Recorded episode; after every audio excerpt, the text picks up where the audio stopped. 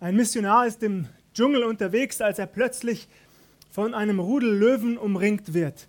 Auf der Stelle fällt er auf seine Knie, er schließt seine Augen und beginnt zu beten, Herr, bitte, verschone mich, rette mein Leben. Zunächst geschieht nichts weiter. Plötzlich vernimmt der Missionar ein leises Murmeln. Etwas verdutzt öffnet er seine Augen und sieht, dass auch die Löwen um ihn herum auf ihre Knie gegangen sind und begonnen haben zu beten. Komm, Herr Jesus, sei unser Gast und segne, was du uns bescheret hast.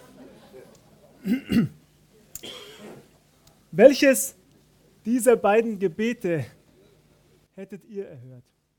Wenn ihr an Gottes Stelle gewesen wärt in dieser Situation, welches dieser beiden Gebete hättet ihr erhört? Hättet ihr das Leben des Missionars gerettet oder hättet ihr, etwas salopp formuliert, den Löwen guten Appetit gewünscht? Obwohl es sich dabei natürlich nur in Anführungszeichen um einen Witz handelt, zeigt er doch, dass es Gebete gibt, die unerhört bleiben in unserem Leben. Darum soll es heute gehen. Es gibt Gebete in unserem Leben, die unerhört bleiben und darum soll es heute Morgen gehen. Wir wollen uns manche Gründe dafür ansehen, weshalb Gebete in unserem Leben unerhört bleiben können. Wir wollen uns zugleich aber auch fragen, was das für uns bedeutet, welche Schlüsse wir daraus ziehen können. Bereits vor 14 Tagen habe ich ja über das Thema Gebet gepredigt.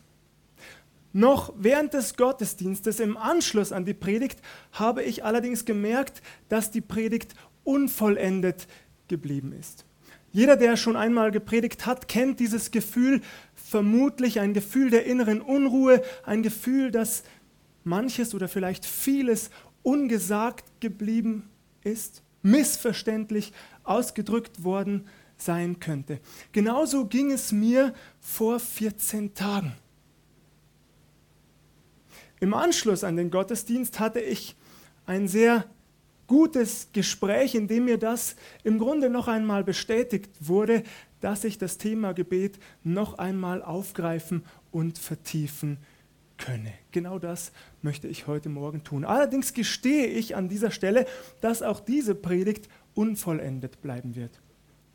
Genauso wie es zahlreiche unvollendete Sinfonien gibt, Musikstücke, ob nun von Anton Bruckner oder Beethoven oder Mozart oder wie auch immer sie heißen mögen, so gibt es auch zahlreiche unvollendete Predigten. Das liegt einfach an der Größe des Themas.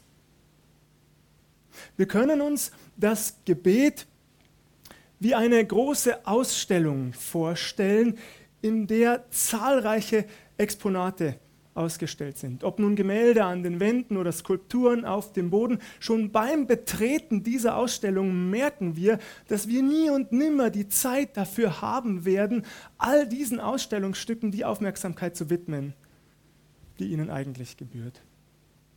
Doch das darf uns natürlich nicht davon abhalten, dass wir uns dem Thema Gebet noch einmal intensiver annähern. Ich beginne mit dem Wichtigsten überhaupt. Was ist Gebet? Worum geht es bei Gebet? Es geht bei Gebet darum, dass wir die Nähe zu Gott suchen und pflegen und dadurch unsere Liebe zu ihm immer weiter wächst, unsere Beziehung gestärkt wird. Das ist im Grunde der wichtigste Aspekt des Gebets durch das Sprechen mit Gott die Beziehung zu ihm zu pflegen. So wie es auch in guten Freundschaften oder einer guten Ehe nicht ohne Kommunikation geht. So geht es auch zwischen uns und Gott nicht ohne, dass wir zu ihm kommen und mit ihm sprechen. Allerdings, und ich hoffe, dass das keiner so in seiner Ehe pflegt, sollte es auch nicht so sein, dass es nur zu Monologen kommt das kann ja passieren, dass ich meiner Frau immer nur Predigten halte, ohne sie zu Wort kommen zu lassen. Das würde aber zur Folge haben, dass unsere Ehe irgendwann einschläft oder ganz kaputt geht. Das ist ja auch nicht der Sinn davon. Also sollten wir das auch beim Gebet berücksichtigen, dass wir Gott, unserem Vater im Himmel, immer wieder ganz bewusst den Raum anbieten, dass er auch zu uns sprechen darf, dass er sich uns offenbaren darf. Und es lohnt sich, dass wir diese Zeiten der Stille tatsächlich einüben. Nun behaupte ich, dass uns das sehr schwer fällt. Stimmt das? Still zu sein, das fällt uns sehr, sehr schwer. Manchmal hier im Gottesdienst, wenn wir eine Minute Stille nach der Predigt haben, dann habe ich das Gefühl, im Anschluss an diese Minute geht ein erleichtertes Seufzen durch die Reihen, dass es endlich weitergeht. Der nächste Programmpunkt, das nächste Element des Gottesdienstes folgt. Ich behaupte, wir haben verlernt, stille zu sein, weil es um uns herum eigentlich immer nur noch laut ist. Und das geht schon zu Hause los in unseren Familien, nicht wahr? Ich kenne das sehr gut. Ich habe zwei wunderbare Kinder, die ich nicht missen möchte. Aber bei uns zu Hause ist immer Trubel. Und dann läuft ihr Hörspiel oder ihre Kinderlieder. Von allen Seiten Lautstärke. So vieles fordert unsere Aufmerksamkeit. Genau das Gleiche, wenn wir durch die Straßen einer Stadt laufen, ob hier in Waldkraiburg oder Mühldorf oder wo auch immer. Wir hören den Lärm der vorbeifahrenden Autos oder der LKWs. Wir hören Sirenen von Krankenwagen oder Polizei oder Feuerwehr. Wir hören in den Kaufhäusern Werbung aus den Lautsprechern oder die Gespräche der Kunden miteinander oder mit den Verkäufern und Verkäuferinnen. So vieles fordert unsere Aufmerksamkeit und das hat dazu geführt, dass es uns immer schwerer fällt, still zu sein und zur Ruhe zu finden. Dabei ist es so wertvoll und so wichtig. Ich mache uns Mut dazu, dass wir diese Zeiten der Stille bewusst suchen und einüben. Zugleich mache ich uns nichts vor, keine Illusion. In den ersten Tagen, wenn wir das einüben, werden wir merken, wie in die Stille hinein die Gedanken nur so auf uns einprasseln. Plötzlich fällt uns da der halbleere Kühlschrank wieder ein, dass wir eigentlich noch einkaufen gehen müssten, weil wir keine Milch mehr haben oder kein Katzenfutter oder was noch wichtiger ist, Katzenstreu. Oder aber es fällt uns der unerledigte Anruf ein oder die E-Mail, die wir eigentlich noch schreiben müssten. Ja, so wird das sein in den ersten Tagen, vielleicht in den ersten Wochen. Aber ich bitte uns, bleiben wir dran, denn je länger wir diese Phasen der Stille einüben, desto mehr und intensiver werden wir merken, wie Gott Raum bekommt und sich uns auch offenbart. Wie er zu uns spricht. Das kann ein Eindruck sein, das kann eine plötzliche Erkenntnis sein, die uns durchzuckt, so wie ein Blitz den Himmel durchzuckt. Das kann auch und insbesondere dadurch geschehen, dass wir in seinem Wort gelesen haben und in der Stille dann merken, dass dieses Wort genau für uns war. Das wird nicht jeden Tag so sein. Bitte versteht mich hier nicht falsch. Aber immer öfter werden die Verse oder Abschnitte, die wir lesen, auch deutlich zu uns sprechen. Sie werden uns trösten, sie werden uns ermutigen, Lebensfreude, Lebensmut zurückgeben vielleicht auch herausfordern, neue Schritte im Glauben zu wagen.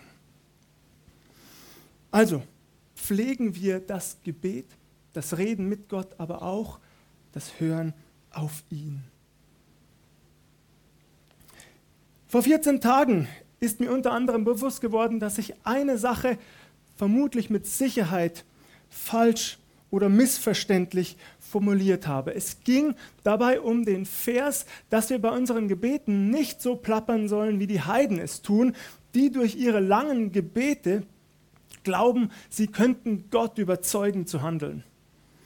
Ich wollte mit diesem Beispiel keinesfalls zum Ausdruck bringen, dass du nicht lange beten darfst und dich in Zukunft auf zwei, drei, maximal fünf Minuten begrenzen sollst. Das war nicht meine Aussageabsicht, denn das ist ja auch typabhängig. Es gibt Menschen, die brauchen das.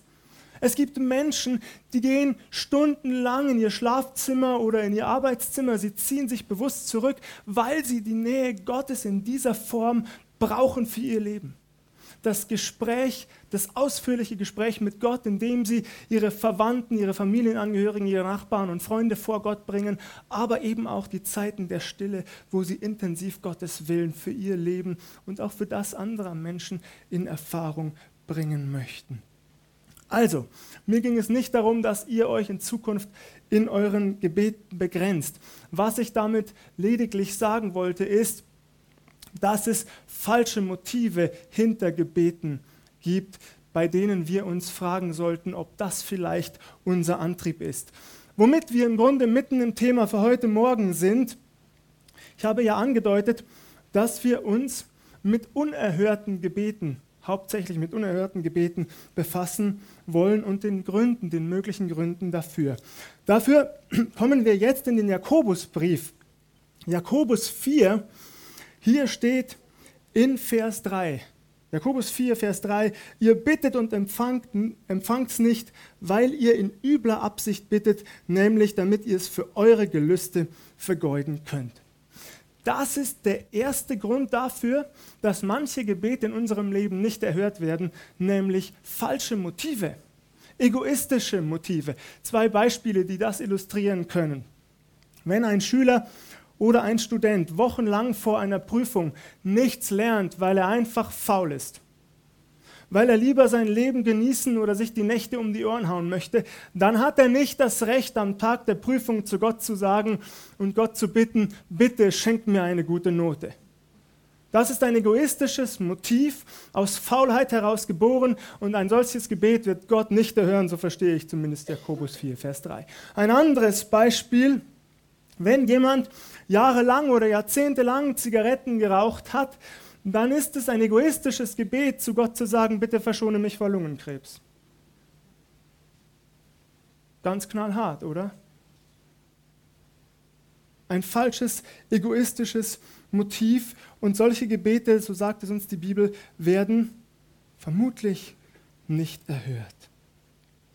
Ein weiteres Motiv, ebenfalls in Jakobus 5, ist, dass es unerkannte oder besser gesagt unbekannte Sünden gibt, also Sünden, die wir noch nicht vor Gott gebracht haben, die ein Gebet oder die Gebetserhörung verhindern können. Jakobus 5, Vers 16, hier steht, bekennt also einander eure Sünden und betet füreinander, dass ihr gesund werdet.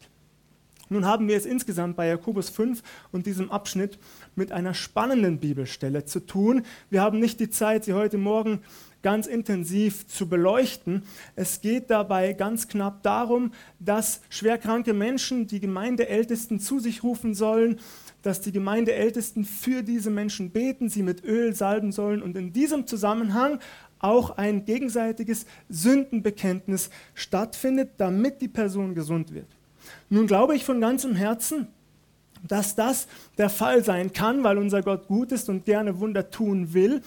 Aber ich glaube außerdem und betone das, dass das nicht die erste Aussageabsicht in Jakobus 5 ist, sondern die erste Aussageabsicht von Jakobus 5 ist, dass das Sündenbekenntnis eine geistliche Heilung und eine geistliche Wiederherstellung zur Folge hat, die eventuell auch körperliche Heilung nach sich ziehen kann, aber nicht immer muss. Denn das Wichtigste ist auch für Jesus, dass wir geistlich gesund sind. Und das macht das gegenseitige Sündenbekenntnis übrigens auch so wertvoll. Auch dazu ermutige ich uns, dass ihr einmal zu den Ältesten geht und eure Sünden auch den Ältesten bekennt. Ich weiß, das ist eine Überwindung. Ich selbst habe das vor einigen Wochen getan, weil ich gemerkt habe, es gibt Sünden in meinem Leben, die ich einmal vor den Ältesten aussprechen möchte. Und wisst ihr, was ich festgestellt habe? Es ist eine richtige Last von meinen Schultern gefallen. Ja, es war eine Überwindung. Ja, es geht hier auch darum, Scham zu überwinden. Aber es tut unendlich gut, weil die geistliche Heilung auf dem Fuße folgt.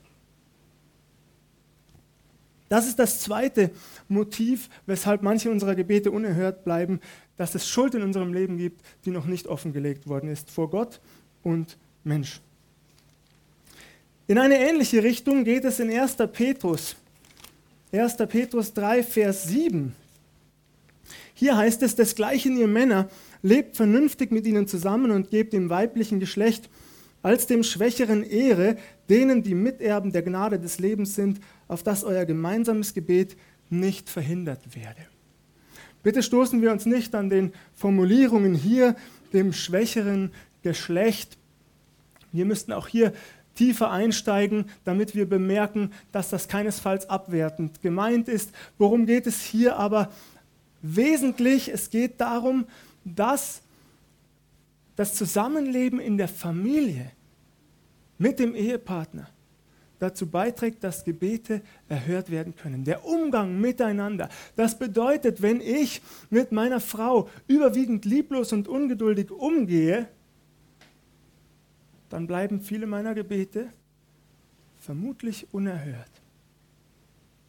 Deswegen ist es so wichtig, dass wir uns auch immer wieder die Frage stellen, wie leben wir eigentlich in der, in Anführungszeichen, kleinsten Keimzelle der Gemeinde Jesu Christi zusammen? Wie leben wir mit unserem Ehepartner? Ehren wir unsere Ehefrau? Lieben wir sie so, wie Jesus Christus seine Gemeinde geliebt hat, wie es in Epheser 5 von Paulus wunderbar formuliert wird? Oder stehen tatsächlich in unserer Ehe schon Gründe dem Gebet oder einer Gebetserhörung entgegen? Ich mache uns Mut, dass wir uns in das Licht Gottes stellen, dass wir uns prüfen lassen vom Heiligen Geist. Und dann auch durch seine Kraft und seine Hilfe Dinge anpacken und verändern wollen.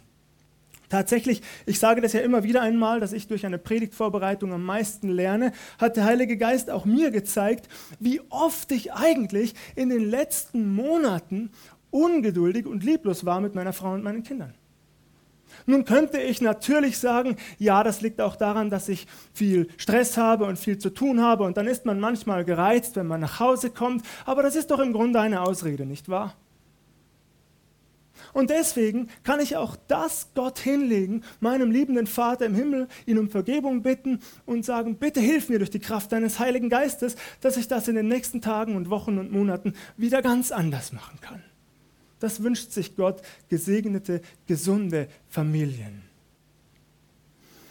Wechseln wir zurück in den Jakobusbrief zu einem letzten Motiv, warum manche Gebete vielleicht unerhört bleiben. Jakobus 4 am Ende von Vers 2. Hier heißt es kurz und knapp, aber sehr aussagekräftig, ihr habt nichts, weil ihr nicht bittet. Ihr habt nichts, weil ihr nicht bittet. Mir ist in der vergangenen Woche das erste Mal so deutlich geworden, was das, dieser kurze Vers eigentlich bedeutet, ihr habt nichts, weil ihr nicht bittet. Könnte es sein, dass uns manchmal der Mut fehlt, Gott ganz konkret zu bitten um das, was wir uns wünschen, was wir brauchen oder meinen zu brauchen? Dass unsere Gebete oft einfach allgemein bleiben? Könnte das sein? Jakobus sagt hier ganz klar, ihr habt nichts, weil ihr nicht bittet. Ich fand das spannend, das war für mich eine sehr erhellende Erkenntnis. Nun sagt vielleicht jemand, äh, Moment, Moment, geht es beim Gebet nicht darum, dass Gottes Wille geschehe? Nun zugegeben. Aber muss uns das daran hindern, dass wir auch konkret unseren Willen vor Gott bringen? Bitte denkt einmal an unseren Herrn Jesus Christus im Garten Gethsemane, kurz vor seiner Verhaftung, da liegt er auf seinen Knien und er fleht zu seinem Vater im Himmel. Was fleht er? Wenn es sein kann, dann bitte lass diesen Kelch an mir vorübergehen. Das ist Jesu konkreter Wille. Bitte glauben wir nicht, dass Jesus diesen schmerzhaften, qualvollen Tod in irgendeiner Form umarmt oder dass er sich danach gesehnt hätte. Dass Jesus nur eine Art Schauspieler war, dem das Kreuz im Grunde nichts ausgemacht hat. Ihr Lieben, nein, nein. Die Nägel durch Handgelenke und Füße, das waren keine Requisiten in einem Theaterstück. Das war brutale, schmerzhafte Realität. Der Strick auf seinem Rücken dutzende Male, das war grausame Realität. Und ich kann sehr gut nachvollziehen, dass das nicht Jesu Wille war. Aber am Ende, und das ist das Entscheidende, sagt er doch, auch wenn ich das lieber vermeiden würde, ich bleibe gehorsam, weil ich dich liebe, Vater, und weil ich die Menschen liebe. Und wenn es dein Wille ist, dann werde ich mich fügen. Und genauso darf es bei uns auch sein. Wir dürfen vor den Thron Gottes kommen, wir dürfen konkret bitten, aber manches wird anders kommen, weil Gott besser weiß, was wir brauchen und was nicht und was am Ende nötig ist. Aber das darf uns bitte niemals davon abhalten, dass wir wirklich ganz konkret unsere Anliegen und Wünsche und Hoffnungen und Sehnsüchte vor Gott bringen. Ein Beispiel. Gestern vor einer Woche war ich mit meinen Kindern in einem Spielwarenladen. Ich habe das früher auch gerne gemacht mit meinem Zwillingsbruder und meinem Papa. Wir konnten uns da ewig lang aufhalten. Ja, und jetzt meine Kinder dabei zu beobachten, wie sie das genauso machen wie ich früher, da geht mir das Herz auf. Sie laufen durch die Gänge, sie bleiben an den Regalen stehen, dann drücken sie mal wieder auf irgendwas und dann kommt ein Pups heraus oder Musik oder irgendwas und sie lachen fröhlich und ich lache mit. Das ist unglaublich schön. Und was glaubt ihr, wie oft meine Kinder mich in dieser, ich glaube gut eine Stunde, die wir dort waren, gefragt haben, Papa, bekomme ich das? Bekomme ich das? Papa, das will ich auch noch haben. Und das will ich auch noch mitnehmen. Wie oft glaubt ihr? Einmal, zweimal? Schön, schön wär's. Im Grunde in jeder Reihe, an jedem Regal, vor jedem Spielzeug. Und jedes Mal habe ich Nein gesagt. Aber glaubt ihr, meine Kinder haben deswegen aufgehört? Nein. Irgendwann hatte ich ein schlechtes Gewissen. Ich war richtig traurig, weil ich dachte, was tue ich hier eigentlich? Ich sage immer nur Nein. Aber ich habe auch gemerkt, wie wichtig es ist, dass ich auch einmal Nein sage. Oder auch zehnmal oder 20 Mal. Und was für einen Lerneffekt das hat für meine Kinder. Ich erkläre ihnen das auch. Ich sage ihnen, wir können euch nicht jeden Wunsch erfüllen. Das liegt zum einen daran, dass meine finanziellen Mittel begrenzt sind. Kann ich den ganzen Spielwarenladen kaufen? Das liegt aber auch daran, dass ich mir wünsche, dass ihr Zufriedenheit und Dankbarkeit lernt. Wisst ihr, ich habe vor drei Jahren ein Erlebnis gehabt, das mich regelrecht schockiert hat. Ich kann es gar nicht anders formulieren. Es war der Nikolaustag und wir waren als Familie mit anderen Familien zusammen und der Nikolaus kam und hat jedem Kind Geschenke mitgebracht. Und unsere Kinder haben Geschenke bekommen im Wert von vielleicht 20 oder 25 Euro. Das finde ich schon viel, ehrlich gesagt, an Nikolaus. Ich kenne das so nicht, ihr vermutlich auch nicht. Aber es gab da Kinder, die haben Geschenke bekommen im Wert von 100 oder 120 Euro und ich war entsetzt, weil ich mir dachte, was bringen wir unseren Kindern damit eigentlich bei? Wenn sie mit drei oder vier Jahren schon zu Nikolaus Geschenke im Wert bekommen, die andere Kinder nicht dann mal an Heiligabend erha erhalten. Was lernen sie? Maßlosigkeit, Unzufriedenheit, Undankbarkeit. Und nun übertragen wir das auf manche unerhörten Gebete. Noch einmal, es ist wichtig und ich mache uns Mut, dass wir niemals nachlassen, so wie meine Kinder nie nachgelassen haben, immer wieder zu fragen, dass wir ganz konkret sagen, was wir uns von Gott wünschen, was wir uns erhoffen, was wir uns ersehnen. Aber dass wir niemals böse oder enttäuscht sind, wenn sich unsere Wünsche nicht erfüllen. Weil Gott das große Ganze im Blick hat und weil er als liebender Vater sehr viel besser weiß, was wir am Ende tatsächlich benötigen und was nicht. So wie ich weiß, was meine Kinder wirklich brauchen und was nicht. In der Regel. Und so ist es bei Gott.